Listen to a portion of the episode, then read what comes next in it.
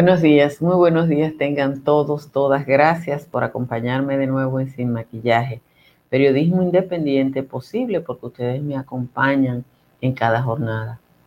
El malestar provocado por la posibilidad de nuevos impuestos no fue suficiente para movilizar a la población contra la muy joven administración de Luis Abinader. La evidente debilidad del aparato de comunicación del gobierno es superada por la realidad nacional y la falta de credibilidad de una oposición que se está estrenando y por otra parte puede superar incluso el oportunismo desmedido de personas que como el pastor y exdiputado eléctrico Carlos Peña, que intentó simple y llanamente montarse en la ola del malestar e incluso confundir a la opinión pública asociando la actividad a otros grupos que enfrentaron el aparato de corrupción del que él formó parte activa. La población dominicana no come cuento, no coge corte. Hemos crecido, nos estamos fortaleciendo como democracia, asumiendo de la democracia en tanto defensa de nuestros derechos y los reclamos válidos. El caso de Brecht el caso de Brecht, no solo los primeros 92 millones, sino los segundos 39, son ahora un tema fundamental que está en los tribunales con muy poca esperanza, porque ustedes saben que el antiguo procurador hizo todo lo posible porque ese caso no funcionara. Sin embargo, hay una expectativa que yo creo que nos está alentando a todos y a todas. Gracias por estar aquí, gracias por compartir esta transmisión. Las condiciones del tiempo tienden a estabilizarse en las próximas horas, aunque van, vamos a seguir teniendo lluvias. Las temperaturas han bajado ligeramente. Santo Domingo está en 23 y la, temperatura máxima a esta hora es 20 grados y está en San Fernando de Montecristi, la costa norte y este, como siempre, están más altos. En los valles altos, Constancia y los cacaos de San Cristóbal están en 17. El resto de los valles altos está en 18. Calimete está en 17, igual que Calimetico. Vamos al resumen de las principales informaciones de la jornada gracias a los mil que se conectaron en este primer minuto de Sin Maquillaje. Aquí está el resumen. El caso Odebrecht toma fuerza con el posible desarchivo de los expedientes de varios de los supuestos beneficiarios de los 92 millones de sobornos y la decisión del gobierno de romper relaciones contractuales contra el consorcio brasileño, sus filiales y empresas relacionadas respecto a las obras contratadas por el Ministerio de Obras Públicas que están sin terminar. El rompimiento entre el Estado Dominicano y Odebrecht fue anunciado ayer por el consultor jurídico del Poder Ejecutivo, Antoliano Peralta Romero, quien informó que oportunamente se harán las convocatorias para licitar las obras despojadas por ser estas de interés nacional. La empresa reaccionó diciendo que confía en la institucionalidad reinante en el país con respecto a las leyes la preservación de la seguridad jurídica y los derechos adquiridos como pilares del Estado social, democrático y de derecho. La empresa brasileña tiene pendiente de ejecución cinco obras por un monto de 1.292 millones de dólares, pese a haberse declarado culpable de pagar sobornos para la adjudicación de 17 contratos en el país. La Cámara de Cuentas informó que la investigación especial practicada a las obras construidas por la empresa constructora Norberto Odebrecht entre el 2002 y el 2016 está siendo auditada por lo que las informaciones deben permanecer reservadas ante una solicitud de información por la ley de libre acceso formulada por el listín diario. El órgano respondió que las informaciones corresponden a reservadas porque el interesado debe esperar que concluyan estos procesos para conocer los resultados de dicha auditoría. El gobierno se propone vender activos del Estado para recabar 84 mil millones de pesos y poder completar las estimaciones de ingreso para el año 2021 computadas en 746 1.313 millones. Entre los activos que se evaluarán se encuentran posibles acciones de Punta Catalina, el Fondo Patrimonial de las Empresas Reformadas, la distribuidora de electricidad, así como la Corporación Dominicana de Empresas Eléctricas Estatales. Cualquier activo que pueda producir dinero será evaluado con fines de venta, dijo José Rijo Presbot. Un reducido grupo de personas acudió ayer a la Plaza de la Bandera para protestar contra las medidas económicas contempladas en el proyecto de presupuesto general del Estado del año que viene, que incluye impuestos al doble sueldo. La presencia de manifestantes fue casi nula, salvo unas cuantas personas que acudieron con parcartas y se apostaron frente a la sede de la Junta Central Electoral. La convocatoria la hizo durante el fin de semana un grupo llamado Generación de Servidores que encabeza el exdiputado Carlos Peña. Peña fue encargado de compra de la Corporación Dominicana de Electricidad durante dos años en la gestión de Radamés Segura y luego diputado cuatro años en la bancada del PLD, era de los llamados diputados eléctricos. El vocero del bloque de senadores del Partido de la Liberación Dominicana, Iván Lorenzo, afirmó que su partido está dispuesto a recurrir ante el Tribunal Constitucional en caso que la presidencia del Senado no le reconozca que son la segunda fuerza política en la denominada Cámara Alta. El delegado alega que esa posición le corresponde porque la senaduría de San Juan de la Maguana y Pedernales fueron ganadas en la boleta morada, aunque los candidatos electos Félix Bautista y Dionis Sánchez pasaran a pertenecer luego al partido La Fuerza del Pueblo. El ministro de Relaciones Exteriores, Roberto Álvarez, solicitó al Consejo de Seguridad de las Naciones Unidas que mantenga el mandato de la Oficina Integrada del organismo en Haití, dada la situación de crisis social y económica que vive el país vecino. Durante su intervención en la reunión del órgano de la ONU retransmitida en vivo, el canciller afirmó que el país mantendrá su política de colaboración con Haití, pero que no hay ni podrá haber una solución dominicana a la situación haitiana.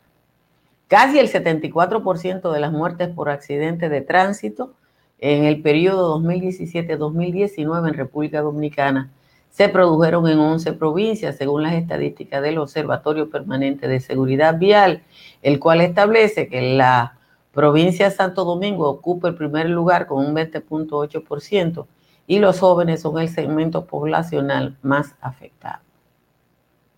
La obesidad, atención a los a los que somos gordos y gordas, se convierte en un factor de riesgo que lleva a malos pronósticos en pacientes de COVID-19, por lo que bajar de peso debe estar dentro de las medidas de prevención y protección que debe primar entre los dominicanos frente a la enfermedad. El neurocirujano José Joaquín Puello aconseja evitar el consumo abundante de comida, comida poniéndose como meta comer solo la cantidad que quepa dentro de la mano y evitar el sobrepeso con la misma intensidad que se deben llevar las medidas de uso de mascarilla, el lavado de manos y el distanciamiento a una distancia de dos metros. De nuevo, gracias a todos y a todas y a quien le agrada este resumen informativo de media hora. Por favor, suscríbase a este canal síganos en Facebook o invite a otra persona a que lo haga. Miren, la experiencia de ayer eh, eh, de la convocatoria del pastor Peña da una muestra de, de cuánto hemos avanzado en términos de enfrentar el oportunismo político. Todos y todas en República Dominicana reaccionamos de manera adversa a la propuesta del presupuesto y reaccionamos de manera adversa, como con un resorte. Pero además de que reaccionamos de manera adversa, yo creo que casi todas las personas que expresaron públicamente a través de las redes sociales su rechazo a las medidas del gobierno, también dijimos lo que yo decía ayer, la ciudadanía no tiene que pagar los platos rotos.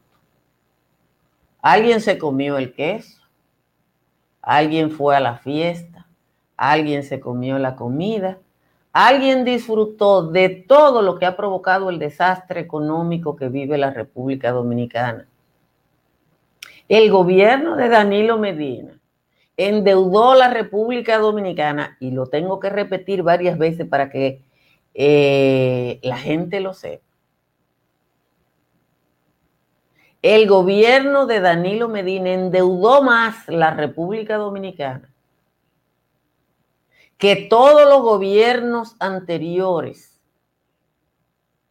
desde Pedro Santana hasta Danilo Medina. Pero además de que fue el que más nos endeudó, fue el que peor perfil le dio a la deuda. ¿Por qué fue el que, el, que peor perfil le dio a la deuda? Porque hasta la llegada de, de Danilo Medina, la mayoría de la deuda dominicana era deuda multilateral o bilateral, o sea, con organismos de cooperación o con gobiernos, que resulta normalmente en mejores condiciones. Yo no soy economista. Yo no soy economista, yo estudié un poco de economía agrícola y tengo nociones de sentido común y entiendo que este gobierno encontró el país en pandemia y en crisis económica, pero nosotros no tenemos que pagar eso y tienen que buscar fórmulas. Yo no sé cuáles son. Que no nos sacrifiquen a nosotros. Ahora ustedes vieron al pastor Peña que, que intentó manipular a todo el mundo. Porque aquí hay gente que se hace el tonto con P. Y, y yo digo que se hace el tonto con P porque rápidamente convocantes a otras manifestaciones tuvieron que bajarse de la guagua, porque ¿qué fue lo que hicieron? Él convocó y después empezaron a poner en las redes sociales a mezclar su convocatoria, su convocatoria con los reclamos de otros grupos hasta que los otros grupos dijeron, no, nosotros no estamos en la guagua. Y la verdad es que él rompió su, su propio récord porque a la protesta que organizó frente al Palacio fueron 12 y ayer fueron 23. Yo puse un Twitter y dije que la próxima convocatoria él tiene que hacerla en la sabana de Guabatico y tiene que hacerla en la sabana de Guabatico, que es el espacio llano más amplio que tiene la República Dominicana de manera ininterrumpida. Porque a lo mejor cuando él convoque a la sabana de Guabatico van 100 personas. Yo creo que estamos avanzando, ¿eh? estamos avanzando en tanto y en cuanto estamos protestando y no nos estamos dejando manipular por el oportunismo. Exactamente, ya no somos tontos con P. Ya no somos tontos con P. El sueldo 13 es parte de una ley. El sueldo 13 es parte de una ley eh, o sea, miren, yo, yo creo que la mayoría de la gente que está aquí no es, eh, no es tan joven, pero hay cosas que yo tengo que recordárselas. Que dónde es la sabana de Guabatico. La sabana de Guabatico empieza, creo que tú la puedes medir desde San Luis hacia allá. Es el llano más importante de la República Dominicana. Eh, y se extiende hasta después de San Pedro de Macorís. La llanura oriental, esa sabana que se llama el Guabatico, es eh, parte de la provincia de Monteplata, parte de la provincia de Santo Domingo, parte de la provincia San Pedro de Macorís. Se llama Sabana de Guabatico. Por cierto, que hay muchos cuentos escritos alrededor de las cosas que han pasado en la sabana de Guabatico pero yo creo que es muy importante ese crecimiento. Eh, quiero explicarle eh, algo que parece que hay gente que está en el chat que no entiende. Cuando nosotros trabajábamos en Uno más Uno, el equipo original de Uno más Uno, la colega Ana Mitila Lora cubría el palacio. Y el sueldo 13 no existía formalmente, era una cultura, una tradición, pero no existía. Y todos los años, Ana Mitila, que era la reportera incómoda del gobierno de Balaguer, porque Balaguer daba todos los fines, toda la semana una rueda de prensa y había mucha gente complaciente y Ana Mitila Lora era la reportera que le hacía la pregunta incómoda a Balaguer. Los trabajadores empezaban desde octubre a decirle a Ana Mitila, pregúntale por el doble sueldo, pregúntale por el doble sueldo, porque era la seguridad que iban a tener los trabajadores de ese doble sueldo. Ahora es una ley. Y como ahora es parte de una ley, simple y llanamente, la ley existe. ¿Cuál fue el crecimiento constante de la economía, mi querido José Waldi? Vuelvo y te digo, por cada dólar de crecimiento del PIB de República Dominicana, hubo dos dólares de endeudamiento.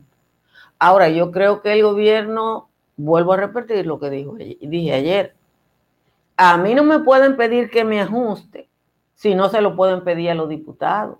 Adiós, Richard. Si no le pueden pedir a los diputados que renuncien al barrilito, al cofrecito, porque el PRM no se lo puede pedir, no me lo pueden pedir a mí, porque yo no tengo ningún, yo nada más pago y ustedes nada más pagan.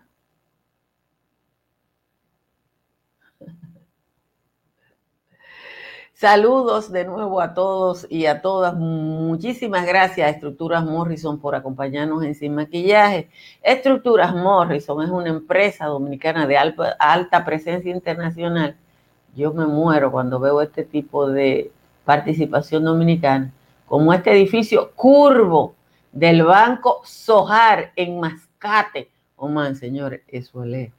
Mascate, Oman, eso es lejos. Y ahí estamos los dominicanos, gracias a Tamara Pichardo. Si usted va a comprar, a vender o alquilar en la Florida, está Tamara Pichardo. Y si aquí, si su techo tiene filtración, Unimper es la solución en el 809-989-0904. Economice dinero, invierta en energía sana en el largo plazo con paneles solares, como hice yo su factura puede bajar hasta un 99.9%. Llame a Trix Energy al 770-8867 con el 809.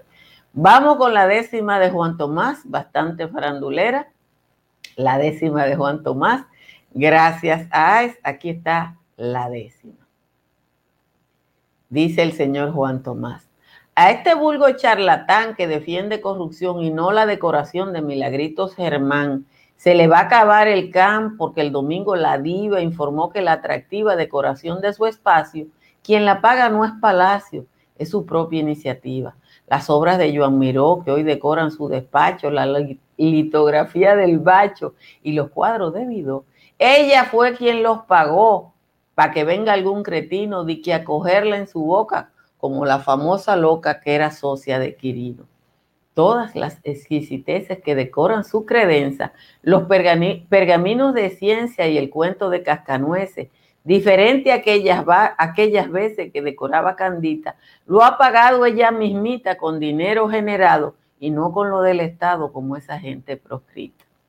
La alfombra de Ferragamo, el bolso de Louis Vuitton, la bebida de Carrión y el LP de los chamos fue ella quien metió mano y jaló por su cartera para que, que venga un cualquiera a, difamar su decoro, nomás por hacerle el coro a aquella gente rastrera.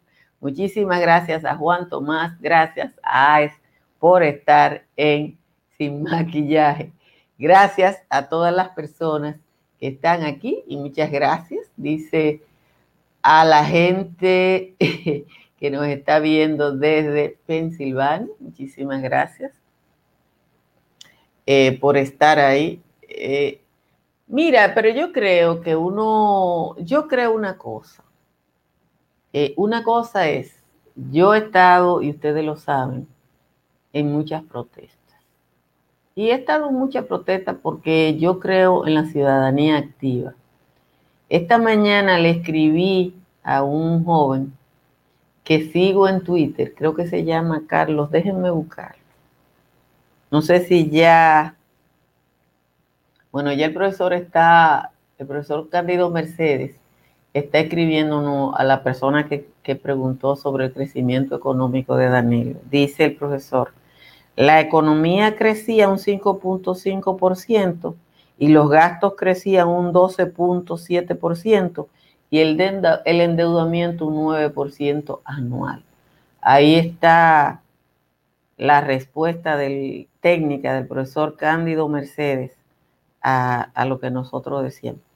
Le decía que yo le había escrito o, respondido a una persona que, que, yo sigo y que me gusta mucho su discurso. Déjenme ver si lo encuentro. Que es el joven Carlos que se llama Carlos. ¿Dónde que está? Ahora no lo encuentro. Se llama, creo que Carlos Siriaco, que él puso algo así como yo lo que quiero ver es tal cosa. Eh, que yo lo que quiero ver es eh, que pase tal cosa. Y yo le dije, bueno, pero haz algo para verlo, porque lo que ha contribuido al cambio de la ciudadanía, al cambio de la vida dominicana, es que la gente no está viendo el juego desde la gradería, sino que en el 2017 empezamos a participar, no en las redes sociales nada más, no en la calle, en las organizaciones, con la gente.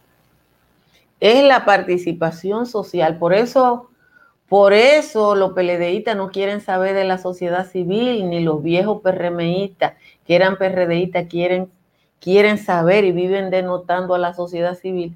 Porque el activismo de la gente le quitó protagonismo y le quitó control.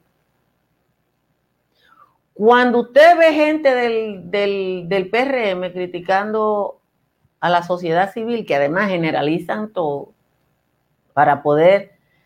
Es Carlos Siriaco. A mí me encanta Carlos Siriaco, pero hoy se lo dije. Oiga, no se ponga a ver, haga algo. Que no sea poner en Twitter. Me encanta él. Entonces, lo que nos cambió fue ese estar, no ver. Y por eso, a los que hemos estado, a lo que hemos hecho, a lo que hemos caminado, a lo que hemos gritado, le caemos mal a, muchos de lo que están, de lo que quieren y de lo que creen que a esta población ya se le puede manipular y no se puede. Yo creo que la gente cambió. Hay mucha gente que quiere seguir viendo el juego de la gradería, pero hay otro que está dispuesto. Ahora, Ustedes vieron que la gente no se dejó montar en la ola. Ustedes eh, lo de Nueva York, ustedes vieron lo de Nueva York. Lo menos que pasó en Nueva York, el chofer de la Junta Central Electoral, un chofer contratado por la Junta Central Electoral, estuvo perdido en Nueva York desde las 6 de la mañana hasta la 1 de la tarde. Desde las 6 de la mañana hasta la 1 de la tarde, tuvo un chofer de la Junta Central Electoral perdido en Nueva York, que tuvieron que salirlo a buscar, porque él no podía llegar. El chofer que contrató la Junta no podía llegar donde estaban los, los centros de votación y tuvieron que salirlo a buscar. Pero ayer cuando yo vi las declaraciones de varias personas que andan por ahí en los periódicos a propósito de la, de la selección de los nuevos jueces electorales, uno se tiene que reír, uno se tiene que reír, porque hoy hay una interpretación de Leonel, hoy ustedes buscan los periódicos, es más, pues se lo voy a poner de tarea, se lo voy a poner de tarea. Busquen la interpretación que le da Leonel Fernández a las primarias del del PLD. Y busquen la interpretación que hace Carmen Inver de lo que pasó en el proceso electoral fallido. Aquí hay gente como que, como que no estaba en los sitios. Aquí hay gente como que no estaba en los sitios. Eso pasó, yo estaba ahí, pero, pero yo no sé de eso. Yo no sé de eso y no estábamos todos y todas con, con distintos papeles. Con distintos papeles. Ahora, ayer se avanzó. Oigan lo que le, le, voy a decir ahora, porque yo ayer de alguna manera le avancé lo que iba a pasar con algunos casos. El gobierno rompió con Odebrecht. Eso va a significar procesos legales en cortes americanas. Aquí hicieron los peores contratos del mundo, pero pienso que el hecho de que Odebrecht se haya declarado culpable allá puede favorecer al gobierno dominicano. Pero una empresa que pagó 92 y 39 porque eh, lo que están sometidos aquí, lo que están sometidos aquí, son por los primeros 92, por los segundos 39, eso se quedó así. Pero tampoco aquí hay un sometimiento a la empresa Odebrecht por la sobrevaluación que periodistas de Perú, de Perú, yo lo tengo por ahí en un archivo, estimaron más de 1.200 millones de dólares de sobrevaluación. Ellos estimaron, me dicen, yo no tengo el documento en la mano, pero una fuente mía me dijo que en la Cámara de Cuentas se habían establecido por lo menos 600 y pico de millones de dólares de sobrevaluación. Ese caso no está en justicia. Yo no sé de derecho. Yo no sé si se puede someter a Odebrecht por los sobornos y por sobrevaluación en otro, en otro caso, pero lo que saben de derecho saben si eso es posible. Está pendiente lo del archivo y lo del desarchivo. Aquí hay muchos cabos sueltos. Yo no espero que eso pase en un mes. Yo se lo estoy diciendo. Yo quiero un proceso en enero. Un proceso. Un proceso. Simple y llanamente eso. ¿Qué es lo que dice Joel? ¿Qué? ¿Que por mi qué? Mira, yo creo que el equipo de comunicación del gobierno no funciona bien, pero creo que puede mejorar. Como todo. Porque al PRD le costó, le tomó 20 años crear la estructura de comunicación que tenía. 20 años. Obviamente, busquen lo que pasó en el primer gobierno de Leonel. Leonel tuvo todos los problemas del mundo en el primer gobierno, en el 96-2000 cuando Leonel llega en el 2004, empieza a crear la estructura y fue el 16 de diciembre del 2006, oigan bien que yo le pongo fecha y existe y usted puede y se la puedo buscar, cuando se creó la red de periodistas con Leonel que después, después pasó a ser la estructura de bocinas del gobierno. Pero eso se creó 16 de diciembre del 2006. Del 2006 al 2020, eso se afinó, se, construyó, se delineó, ahí pasó todo. Yo no creo que este gobierno lo pueda de ninguna. Primero, no creo que sea posible. Y segundo, pueden mejorar técnicamente mucho de lo que es el discurso de comunicación del gobierno. Señores, gracias a todos y a todas por estar ahí. Gracias a la gente que colabora con esta transmisión a través de aportes de Superchat y a través de Patreon. Es el aporte de ustedes el que ha permitido la mejoría técnica de esta transmisión y dejo el enlace de Patreon en cada transmisión cada día. Los dejo como siempre con la recomendación de que se suscriban a Dominican Network. Bye bye.